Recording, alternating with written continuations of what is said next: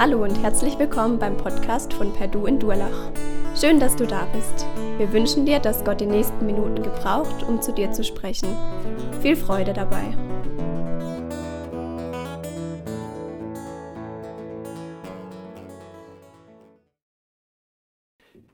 Es gab mal eine Stadt, die war bekannt für ihren Zoo.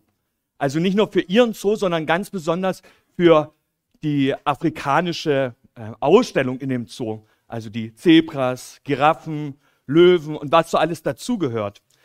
Eines Tages starb jedoch der Affe. Und das war für den Zoodirektor ein richtig großes Problem, weil das war die Attraktion schlechthin.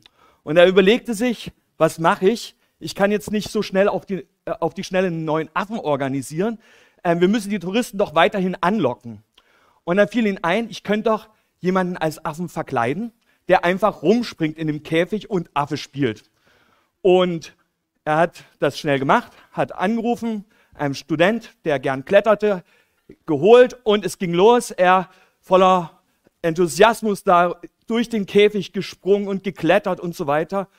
Und bei seinem ganzen Enthusiasmus passierte, ähm, passierte es, dass er aus dem Käfig raussprang und direkt im Löwenkäfig landete.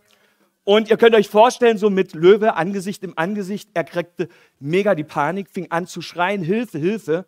Und während er so Luft holte, knurrte nur der Löwe, wenn du nicht gleich deine Klappe hältst, sind wir beide unseren Job los.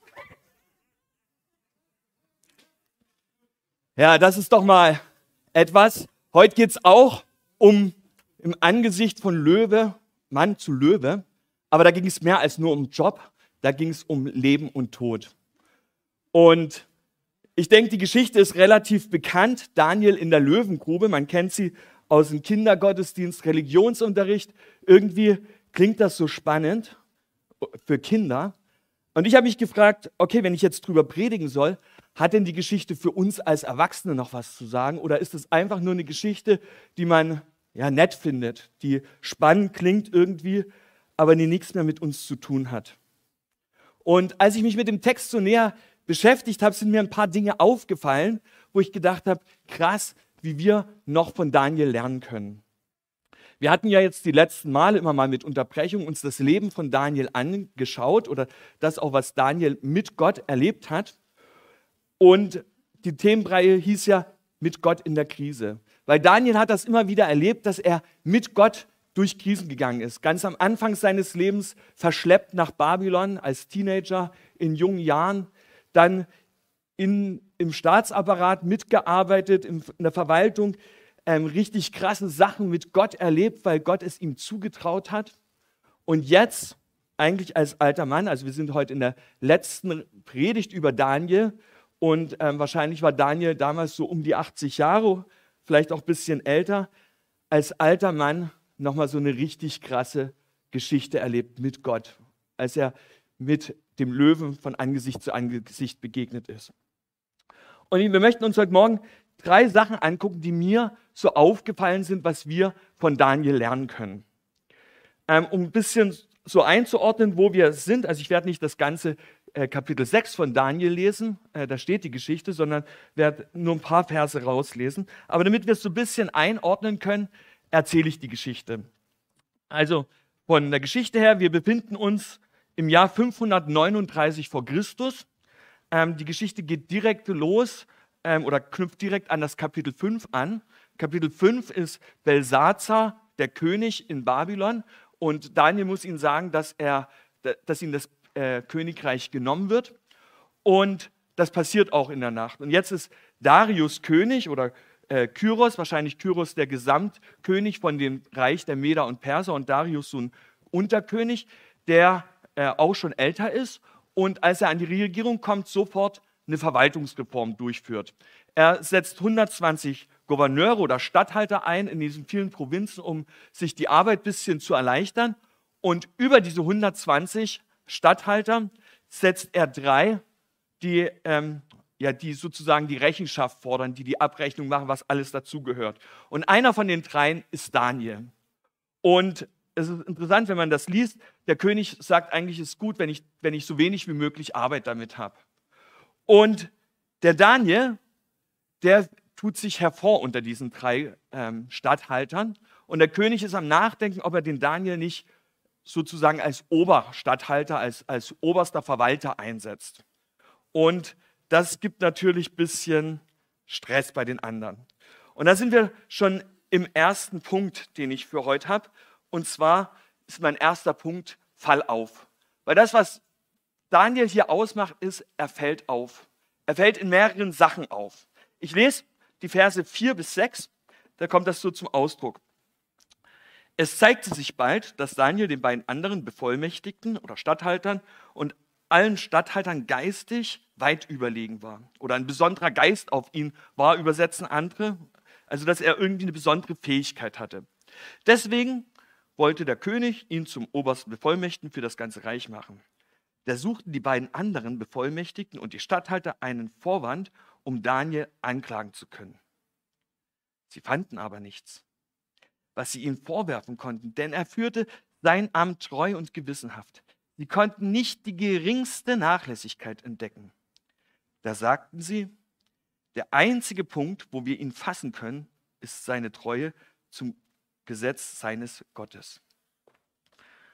Zwei Dinge, die auffallen an Daniel, ist, das eine, er hatte einen besonderen Geist.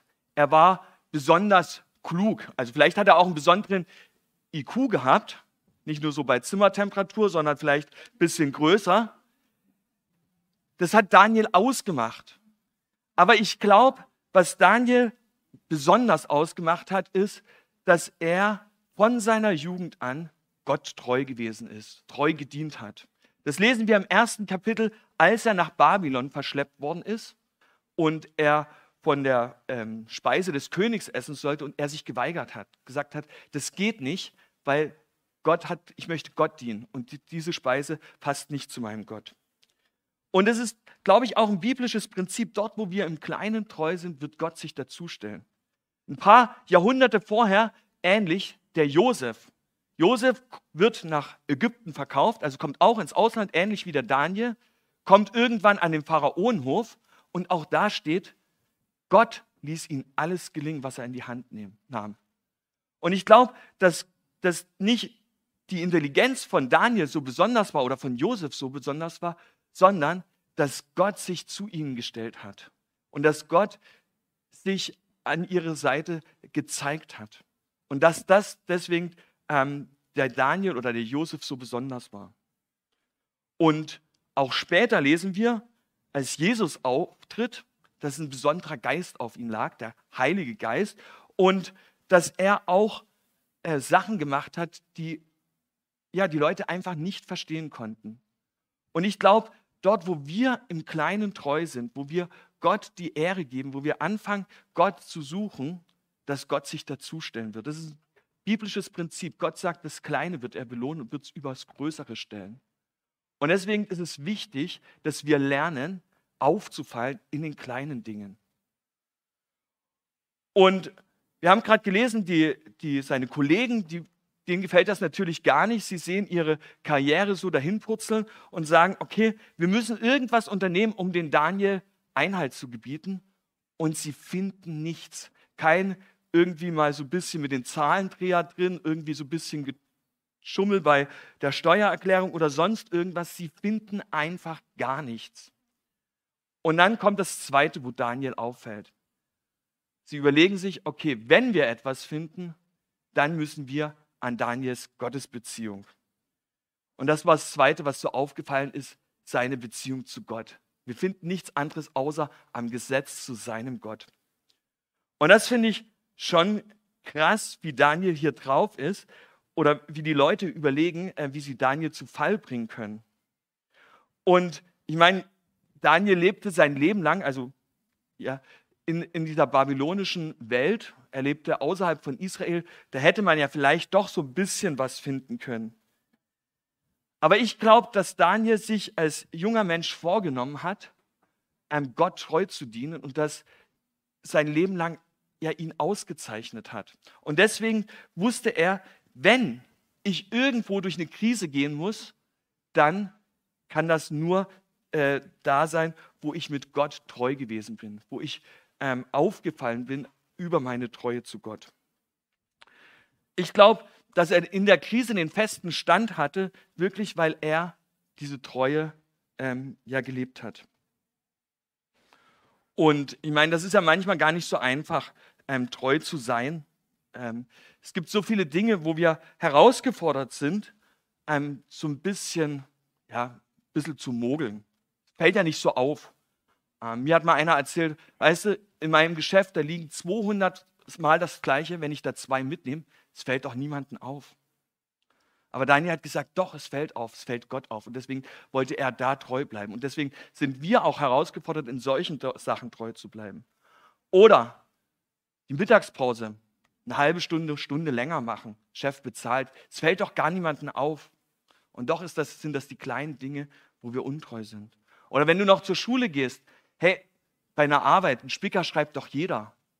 Und doch fällt es auf. Der Daniel hat sich gesagt, ich möchte in den Kleinen treu bleiben. Und das ging los beim Spicker, bei der Arbeitszeit, bei irgendwas mitnehmen. Und wir könnten alles Mögliche hier einfügen. Es geht darum, in Kleinen treu zu sein. Es geht nicht um eine Gesetzlichkeit. Ich glaube nicht, dass da Daniel gesetzlich war, sondern es geht darum, im Kleinen treu zu bleiben. Und ich habe mich gefragt, wo gibt es denn Punkte in unserem Leben, in meinem Leben, wo ich auffallen kann? Vielleicht durch die Treue, zu Gott, vielleicht durch das, was ich tue, was ich mache, weil das ist ja unser Auftrag. Wir sollen auffallen in unserer Umgebung. Vielleicht ist es eine Möglichkeit, wenn wir im Restaurant sind, vorm Essen zu beten. Das ist schon ein bisschen peinlich, unangenehm vielleicht. Dann gucken ja alle. Aber es ist eine Möglichkeit aufzufallen. Oder alle erzählen am Montag, was sie am Wochenende Tolles erlebt haben und du sitzt da und denkst, äh, soll ich jetzt erzählen, dass ich in der Kirche war oder dass ich mir einen Livestream angeguckt habe? Ist doch peinlich. In solchen Dingen dürfen wir lernen, Gott treu zu sein. Und ich glaube, dass Gott es auch belohnen wird. Ich komme ja aus dem Osten und mein Opa hat mir erzählt, ähm, er war in einer Baufirma äh, tätig und man hat ihn als äh, Bauleiter sozusagen eingesetzt über die Gruppe nicht, weil er die Qualifika Qualifikation hat, es hat ganz vieles dagegen gestanden, aber man hat ihn eingesetzt, weil man wusste, am Ende ist das Material in der Baustelle verbaut und nicht irgendwo anders. Er war im Kleinen treu und wir dürfen lernen, auch im Kleinen treu zu bleiben und da aufzufallen in unserer Umgebung, in dem, wo wir unterwegs sind. Ja, Daniel fällt auf und jetzt überlegen die ähm, seine Kollegen sozusagen, wie sie ihn beseitigen können. Und wenn man den Text liest, da tropft es nur so vor Schleim. So richtig eklig, weil sie überlegen sich, okay, wir müssen zum König gehen. Der König könnte ein Gesetz erlassen, ähm, wo nur er als König um irgendwas gebeten werden kann. Und das ging jetzt nicht um irgendwie, kann ich mir vom Nachbarn zwei Tüten Mehl ausleihen, sondern da ging es um um eine Verehrung von Gott eigentlich. Also der König Darius sollte sich als Gott darstellen und nur ihn durfte man ja um irgendwas bitten. Und das war damals überhaupt kein Problem, weil ähm, das war multigöttlich, sage ich mal. Die Götter konnten einander ausgetauscht werden. Nur dass die einzigen, die ein Problem gekriegt haben, das waren die Juden damals. Und so sind sie zum König gegangen und haben so richtig schön geschleimt, haben gesagt, hey, du bist ja besser als alle anderen und so. Und erlass doch das Gesetz, haben sie es noch schön schriftlich geben lassen und wussten, jetzt haben wir etwas gegen den Daniel in der Hand. Und dann kommt der zweite Punkt, den ich so spannend finde an Daniel, wo er wieder auffällt, und zwar ist das das Gebetsleben. Ich ähm, lese ab Vers 10. Und Darius ließ den Befehl ausfertigen und unterschrieb ihn. Daniel hatte im Obergeschoss seines Hauses Fenster in Richtung Jerusalem. Dreimal täglich kniete er dort nieder, um Gott zu preisen und seine Bitten vor ihm zu bringen. Als er von dem königlichen Befehl erfuhr, ging er wie immer in sein Haus, kniete zur gewohnten Zeit am offenen Fenster nieder. Da stürmten seine Feinde herein und fanden ihn, wie er zu seinem Gott betete und ihn anflehte. Daniel trainierte sich im Laufe seines Lebens Gewohnheiten an, gute Gewohnheiten an. Ich finde das total spannend, dass hier so ausführlich über das Gebet von Daniel berichtet wird. Weil ich glaube, das, was Daniel hier beschreibt oder was hier beschrieben wird, ist so die innere und die äußere Gebetshaltung. Also als erstes wird er gesagt, Daniel betet Richtung Jerusalem. Und dieses Richtung Jerusalem beten, das war ähm, eine Sache, die König Salomo, als er den Tempel eingeweiht hat, schon, schon mitgesagt hat. Also der Tempel, das war die Begegnung Gottes im Alten Testament. Wenn man Gott begegnen wollte, musste man in diesen Tempel gehen. Und Salomo, als er den Tempel Gott zur Verfügung gestellt hat, also geweiht hat, hat er gesagt, hey Gott, falls wir doch mal Mist machen und irgendwann in einem fremden Land sind und wir Richtung Jerusalem beten, also wenn wir dich suchen, dann hör uns doch. Und ich bin ziemlich sicher, dass der Daniel diesen, dieses Gebet von Salomo kannte und deswegen ganz bewusst Richtung Jerusalem gebeten hat, weil er gesagt hat, hey Gott, ich möchte deine Nähe suchen. Also das ist eigentlich das, was er ausdrückt damit. Ich möchte dich suchen. Und äh, wenn wir die Psalmen lesen, dann lesen wir das auch immer wieder, wo Menschen in diese Gegenwart Gottes gehen und ihn suchen. Und das war eine Sache, die hat er als Teenie angefangen äh, angefangen zu trainieren, bis er 80 war. Das hat sein Leben ausgemacht, diese Suche nach Gott. Das Zweite ist, er geht auf die Knie, er fällt nieder. Und das war ein Zeichen von der Ehrerbietung. Ich weiß, dass Gott größer ist und ich bin kleiner. Ich will mich klein machen vor diesem allmächtigen Gott. Und das ist so ein Zeichen, ähm, rein äußerlich nur, wie er mit Gott redet oder wie er Gott sucht, wie er welches Bild er von Gott hat. Und ich meine, wir, also wenn ich bete, ich sitze oft auf dem Sofa oder bin vielleicht unterwegs beim Spazierengehen, wir drücken was aus, wenn wir beten. Und es ist okay, wir dürfen das auch machen. Wir dürfen auf dem Sofa sitzen, wir dürfen spazieren gehen, wir dürfen überall mit Gott reden. Und gleichzeitig dürfen wir uns immer wieder Gedanken machen, was sind meine Gewohnheiten, wie drücke ich aus, dass ich Gott suche? Suche ich das überhaupt? Dann das Zweite, was auffällt in, an dem Gebet von Daniel, ist seine innere Haltung. Er betet Gott an, so steht es in manchen Übersetzungen. Ja, also er sagt, hey Gott, ich weiß, du bist viel, viel mächtiger, viel, viel größer. Alles steht in deiner Hand. Und er fleht. Und flehen ist ja so ein inbrünstiges Bitten, ein Betteln eigentlich um eine Sache. Und er macht es regelmäßig. Dreimal täglich. Und ich glaube nicht, dass es da irgendeine Gesetzlichkeit gibt, dass er gesagt hat, oh, wenn ich es jetzt vergesse, ganz schlimm, sondern es war ihm so in Fleisch und Blut übergegangen. Es war das Normalste. Es drückt aus, alles, was er im Leben gemacht hat, alles, was ihn beschäftigt hat, das war auf Gott ausgerichtet. Da hat er Gott mit hineingenommen. Das wollte er mit sein Gott machen und nicht aus irgendwie eigener Kraft. Und ich finde es erstaunlich, der Daniel hört von dieser Erlass, dass nur der König gebeten werden darf, also dass das Beten eigentlich verboten ist. Und was macht er? So richtig schön Rebell. Er geht und betet erstmal. Ich glaube nicht, dass es unbedingt aus dieser rebellischen Art war, dass er hingeht und betet, sondern ich glaube, es waren einfach seine Lebensgewohnheiten, die er sich trainiert hat, antrainiert hat, die er kannte von sich, und die er im Laufe seines Lebens immer und immer und immer und immer und immer wieder eingeübt hat. Wenn es ihm gut ging, wo er gesagt hat, hey, ich will Gott suchen, ich will in die Nähe Gottes kommen, ich will mich ausrichten auf Gott, ich will Gott höher anerkennen. Und er wusste auch, wenn er durch Krisen geht, dann ist das das Einzige, was trägt, dass ich mich auf Gott ausrichte. Dass ich nicht Opfer meiner Umstände bin, sondern dass Gott alles in der Hand hat und dass Gott über meine Lebensumstände steht. Und deswegen ist es wichtig, dass wir uns auch solche Gewohnheiten antrainieren. Und vielleicht ist es nicht immer so, dass man sagt, boah, ich fühle mich heute voll äh, gut und ich habe voll Lust, äh, Bibel zu lesen, Gott zu suchen, ich habe voll Lust zu beten, sondern manchmal ist Training auch anstrengend. Und ich möchte euch voll Mut machen, das zu trainieren in eurem Leben zu integrieren, dass das in Fleisch und Blut übergeht. Also man sagt ja, wenn man was lernt, muss man es mindestens sechsmal wiederholen. In der Psychologie wahrscheinlich sogar noch mehr, schätze ich mal.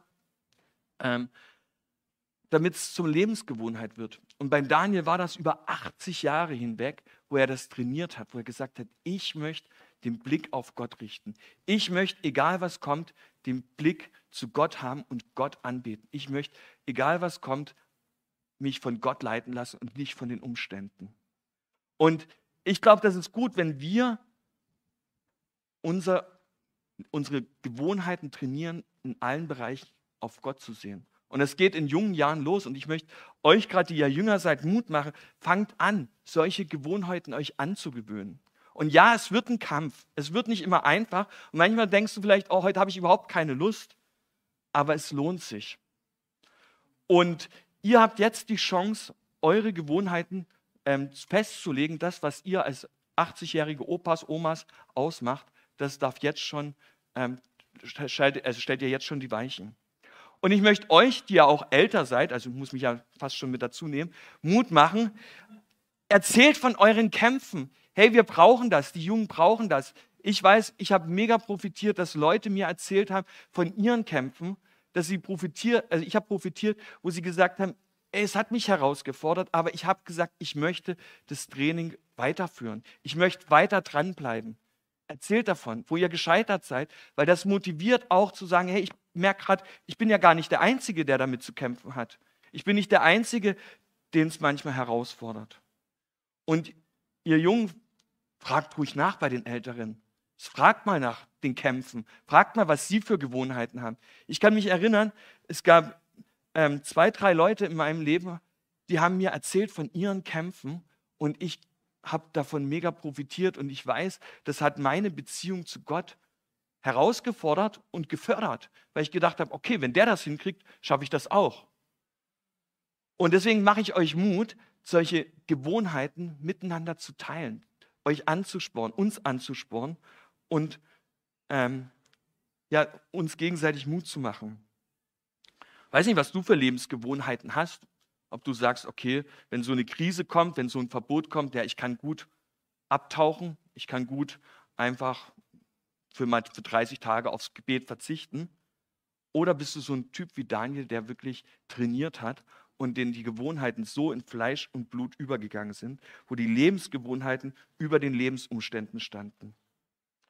Und ich mache euch Mut, wirklich zu lernen von Daniel, so wie er es gemacht hat, zu trainieren ähm, egal was kommt, zu beten, die Gott zu suchen in allen Bereichen. Ja, die Minister erwischen Daniel beim Gebet. Sie stürmen sofort los. Ich finde das interessant, wenn man den Text liest, da steht ganz oft, dass sie es ziemlich eilig hatten. Eilig hatten, zum König zu kommen, eilig hatten, dass der König ähm, den Daniel beseitigt. Also das ist so ein relativ getriebener Text. Sie, sind, sie sehen Daniel da beten, rennen zum König und sagen, hey König, da gibt es jemanden, der hat dein Missgebot verachtet, missachtet. Und dann fangen sie so richtig schön an, Daniel so zu umschreiben. Ja, weißt, die Juden, die haben ja schon immer Probleme gemacht. Sind wir wieder von dem, was wir vorhin gehört haben. So fangen sie an. Die hast du hierher geholt und jetzt schon wieder machen sie Probleme. Also, ja. Und dann finde ich, wenn man den Text liest, steckt in den Text so viel Ironie. Der König erlässt ein Gesetz und macht sich selbst zum Gott. Er sagt, hey, wenn euch jemand helfen kann, dann bin ich das. Und jetzt kommen die Männer zu König und sagen, dass der Daniel beseitigt werden muss. Und was macht der König? Er fängt an zu grübeln und zu überlegen, wie kann er denn den Daniel jetzt helfen? Und er hat überhaupt keine Möglichkeit mehr.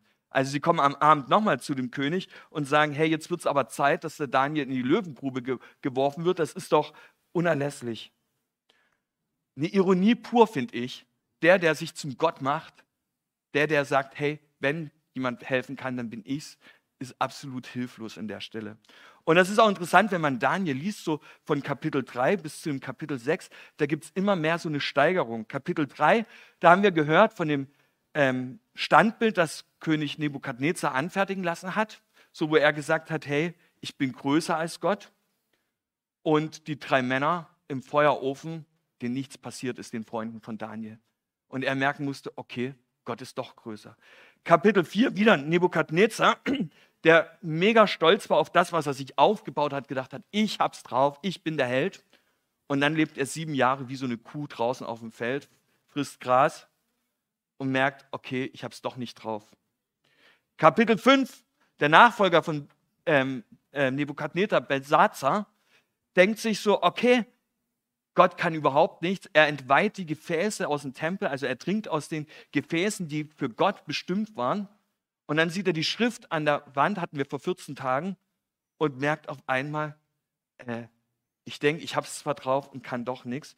Und jetzt macht sich der Darius selber zum Gott und stellt fest, er hat es nicht in der Hand. Er hat nichts in der Hand.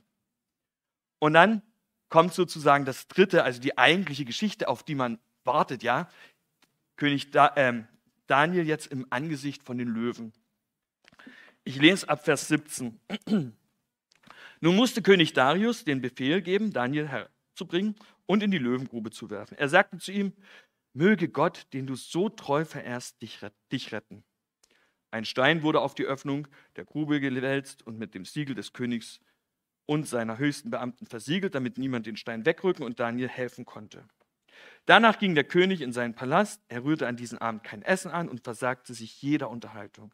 Er konnte die ganze Nacht keinen Schlaf finden. Beim ersten Morgengrauen stand er auf, lief zur Löwengrube und rief schon von ferne voller Angst: Daniel, du Gott des lebendigen Gottes, hat dich dein Gott, den du so treu verehrst, vor den Löwen retten können?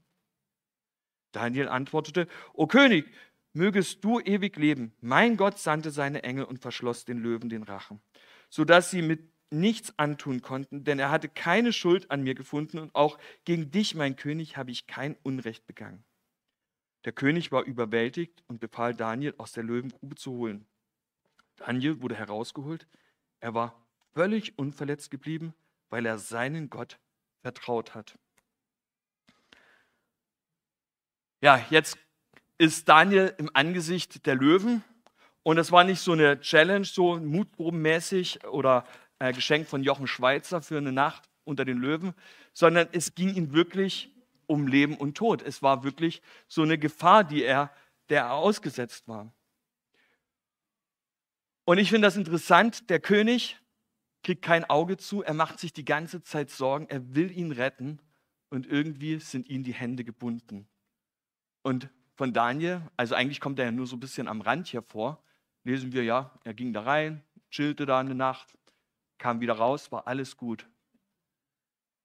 Ich finde das krass. Warum hatte Daniel keine Angst vor den Löwen? Er sagt, sagt, ich habe Gott vertraut oder schreibt es ja hier. Mir hat der Löwe nichts gemacht, weil ich wusste, dass Gott auf mich aufpasst. Eine schöne Geschichte mit Happy End. Wir wissen, nicht jede Geschichte geht so aus, wo Menschen Gott vertrauen. Ja? Es gibt genug Geschichten von Märtyrern, die auch Gott vertraut haben und die es nicht überlebt haben. Und trotzdem dürfen wir wissen, dass am Ende Gott die Fäden in der Hand hält. Und ich habe mich gefragt, okay, wenn wir jetzt hier in Deutschland leben, dann sind wir eigentlich relativ sicher vor den Löwen, oder? Also mir ist noch nie ein Löwe begegnet, außer im Zoo mal, und da waren gute, stabile Wände davor. Gibt es denn irgendwo, wo ich was mit Löwen zu tun habe? Und ich glaube, auch da können wir wieder von Daniel lernen, weil ich glaube, jeder von uns hat mit Löwen zu tun. Mehr oder weniger. Im Neuen Testament schreibt Paul, Petrus einmal, dass der Satan umhergeht wie ein brüllender Löwe. Der Satan, das ist so der, der, der gegen, also uns, unsere Beziehung zu Gott versucht kaputt zu machen, der nicht möchte, dass wir in dieser Beziehung zu Gott sind, der nicht möchte, dass wir treu sind, sondern der uns runterziehen möchte, der uns auffordert eigentlich, hey, bisschen lügen, bisschen mitnehmen, all sowas ist doch gar nicht schlimm. Das kann man schon mal machen. Und er versucht die ganze Zeit, unsere Beziehung zu Gott zu sabotieren und kaputt zu machen. Und irgendwo müssen wir, es werden wir ihnen auch begegnen, in unseren Gedanken. Ja, wo, Gedanken aufkommen, wir sind nichts wert, wir schaffen es nicht, wir, vielleicht auch wir müssen mehr leisten noch, wir müssen mehr noch auf Gott vertrauen. vertrauen. Das können alles solche Löwen sein, denen wir ausgesetzt sind. Und die Frage ist, sind wir so wie Daniel, der sagt, ja, okay, dann sitze ich mit dem Löwe in der Grube, dann sehe ich den Löwe ins Auge, aber ich weiß, er kann mir nichts tun, weil Gott seine Engel sendet und ihn den Rachen verbindet. Es gibt noch ein paar andere Sachen, die ich interessant finde an der Geschichte. Und zwar, wenn man, wenn man das liest, was der König Nebukadnezar macht, erinnert es wieder an Jesus, als er ins Grab gelegt wird. Der König versucht, die Unschuld zu beweisen. Pilatus versucht, die Unschuld zu beweisen. Es wird ein Stein vor die Höhle gerollt, der wird versiegelt, damit ihn keiner rausholen kann. Und am Ende kann dieser Stein nichts drin halten oder nicht diesen Tod besiegen. Also bei Jesus ging es ja um den Tod, hier ging es um ähm, so eine Anspielung um den Teufel. Und ich glaube, dass wir, wenn wir anfangen, Gott zu vertrauen, wenn wir sagen, okay, ich weiß, dass Gott stärker ist, ich weiß, dass Gott größer ist, dann können wir in den Krisen auch vertrauen, egal wie es ausgeht, weil wir wissen, dass am Ende Gott alles in seiner Hand hat. Und interessant ist ja auch, dass es gibt nur einen Leitlöwen sozusagen. Also wenn es ein Rudel von Löwen gibt, hat nur einer das Sagen. Und ähm, wir wissen, dass Jesus oft als der König oder der Löwe von Juda bezeichnet wird. Und wenn er das Sagen hat in unserem Leben, dann müssen wir uns vor keinen anderen Löwen fürchten. Dann müssen wir nicht irgendwie Angst haben, dass, dass der Satan uns wegbringt oder die Gedanken nachgehen, sondern dann dürfen wir wissen, okay, wir dürfen diesen Löwen gehorchen und in ihm sind wir sicher. Und ich finde ich find das spannend, weil ich glaube nicht nur, dass das so eine schöne Geschichte ist, die, die mit einem Happy End wie so ein gutes Märchen klingt, sondern ich glaube, dass diese Geschichte wirklich uns was auch noch lehren will. Und damit komme ich zum Ende. Daniel hat als alter Mann, als über 80-Jähriger eine Lebensgewohnheit gehabt und ich wünsche mir für mich und ich wünsche für uns, dass wir solche Lebensgewohnheiten uns antrainieren. Daniels Geschichte ging gut aus am Ende. Es muss nicht immer gut ausgehen. Aber wenn wir Gott vertrauen, dann dürfen wir wissen, hey, er hat, er hat die Umstände in der Hand. Er kann es machen. Und ich möchte dich fragen, wie sieht es mit deinem Glauben aus? Bist du angepasst? Bist du so eher untergetaucht, U-Boot-Christ, so ab und zu mal nur auftauchen, am besten sonntags? Oder bist du, fällst du auf, sagst du, okay, ich will zu meinem Glauben stehen, ich will in einem Kleinen treu sein, ich will, dass andere erkennen, dass ich mit Gott unterwegs bin? Welche Gewohnheiten hast du dir antrainiert in deinem Leben? Oder bist du am Trainieren? Ist ja alles ein Prozess. Möchte ich ermutigen, solche guten Gewohnheiten anzutrainieren, so wie der Daniel das gemacht hat, die in der Beziehung zu Gott zu leben. Und was sind deine Löwen? Wo sind die Sachen, wo du kämpfst und wo du sagst, hey, ich will Gott vertrauen, weil ich weiß, er ist größer und er ist mächtiger. Und wir werden jetzt gleich das Abendmahl feiern und ich finde, das ist ja schon so ein Stück eine Antwort drauf, dass wir sagen, hey Gott, ich weiß, dass du mächtiger bist und ich möchte diesen Löwen von Juda vertrauen und nicht den irgendwelchen anderen Löwen, mit denen ich in der Grube sitze. Ich möchte dir vertrauen und nicht irgendwem anderen. Ich möchte noch beten. Jesus, danke für diese Geschichte, die wir äh, lesen dürfen und wo wir lernen dürfen von, ja, von Daniel als Vorbild.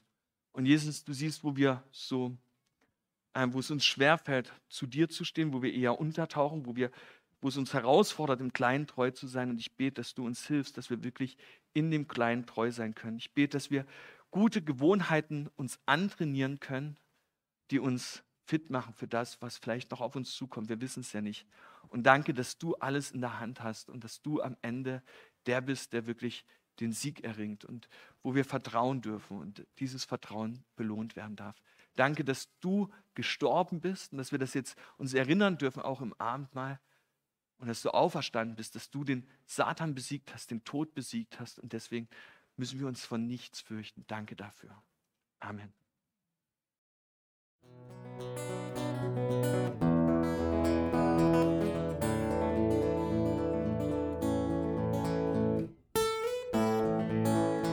Wir hoffen, der Podcast hat dir weitergeholfen.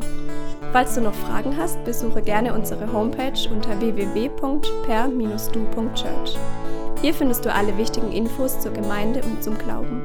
Tschüss und bis zum nächsten Mal.